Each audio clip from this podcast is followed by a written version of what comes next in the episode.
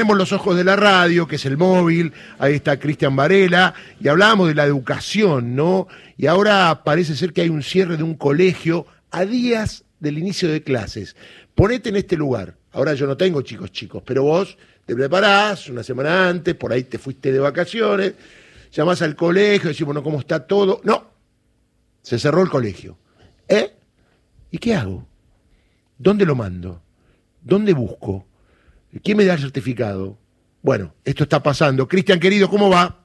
¿Qué tal, Darío? Muy buenos días. Estamos en Mateu, al 1400. Aquí hasta diciembre funcionaba el Centro Educativo Nuevo Horizonte, eh, que tiene los ciclos inicial, primaria y secundario. Y a 20 días de que inicie que se inicien las clases, recibieron un correo donde les decía que, el colegio iba a dejar de abrir sus puertas. Nosotros estamos junto a una de las madres eh, que tiene uno de sus chiquitos aquí en este colegio. Silvia, bueno, eh, ¿qué sentiste cuando, cuando viste la notificación? No, quedé, o sea, choqueada. Eh, pregunté, bueno, vine, yo vivo a la vuelta de la institución, eh, vine a preguntar a ver si era verdad lo que me estaban diciendo, me parecía un chiste. Eh, y bueno, me respondieron que no tienen forma de, de seguir pagándole el sueldo a los docentes, no tienen forma de mantener el colegio, que ellos en el mes de diciembre le informaron al Ministerio de Educación la situación, el Ministerio dice que les dijo que hasta el día 6 de febrero no le podían avisar a los papás, mientras tanto en ese tiempo ellos se cubrieron, porque esto es un, digamos, es privado, entonces pueden, están dentro de la ley, pueden venderlo. Lo que nosotros estamos, eh, digamos, estamos diciendo, no que lo ven, sino el tema que dejan a 300 familias, o sea, con los chicos en la calle, y lo más grave a chicos con discapacidades o necesidades especiales.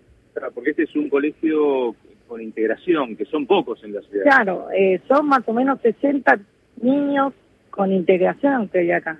Entonces no, no se pueden quedar eh, sin educación. ¿Qué, les dijeron? ¿Les dieron alguna alternativa? Mira, los padres nos eh, eh, vinimos el lunes, ofrecimos todas las ayudas habidas y por haber, el aumento de cuota. Pagar más incluso. Sí, sacar, que saquen las vacantes y los papás que no podían pagar, eh, digamos, los otros papás que sí podían, podemos solventar lo que falta. O sea, todas las posibilidades y a todas respuestas no, no se pueden. Bueno, y ahora... Eh... Y ahora, bueno, estamos en la incertidumbre de, encontrar alguna institución. Nos resulta, o sea, no hay vacante en ningún lado, no sé si la vamos a encontrar. Eh, lo que estamos pidiendo que el gobierno de la ciudad si puede reubicar a los chicos, obviamente somos conscientes que primero tienen que reubicar a los chicos con necesidades especiales, luego a los otros, y bueno, esa es la situación. ¿Ya tuvieron alguna respuesta del gobierno de la ciudad? Mira, lo único que no sé si se comunicaron acá con la institución y mandaron un link y sino que nos comuniquemos con el Ministerio de Educación de Cava, este, que ellos nos iban a dar una lista de colegios, bla, bla, bla. La lista de colegios y ese link, nosotros ya entramos ayer, son los colegios que están en toda la zona, que no tienen vacantes que te piden documentación, todo, que mandes y que vas a estar en lista de espera. Estamos en lista de espera. No sabemos si van a abrir más aulas, si no van a abrir, no, pero... Bueno, esta es la situación, Daría, una incertidumbre total. Este, la respuesta del gobierno de la ciudad fue enviar el link de los colegios de la zona ah, que... Eh, qué atentos, ¿no? Qué atentos. que ya no tienen vacantes. Imagínate que las vacantes se resuelven en general entre noviembre y diciembre y, a tan solo 20 días esta institución decidió eh, cerrar sus puertas antes del inicio de las clases. Eh, la gran mayoría ya había pagado eh, la matrícula el año pasado para este, ya había comprado los útiles escolares, ya había comprado el uniforme y a 20 días del inicio del ciclo lectivo les, les informan esto.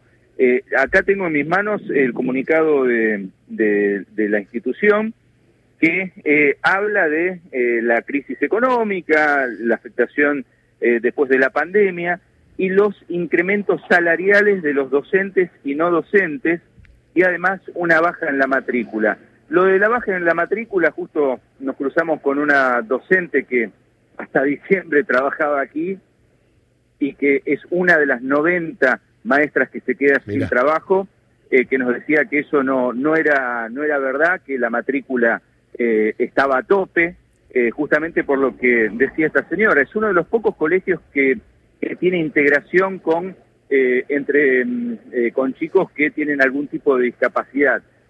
así que la matrícula estaba a tope. Lo cierto es que este establecimiento, el edificio, ya está vendido, así que vuelta atrás no hay. Se llevaron la guita, simplemente así nomás te lo digo. Te mando un abrazo grande, Cristian.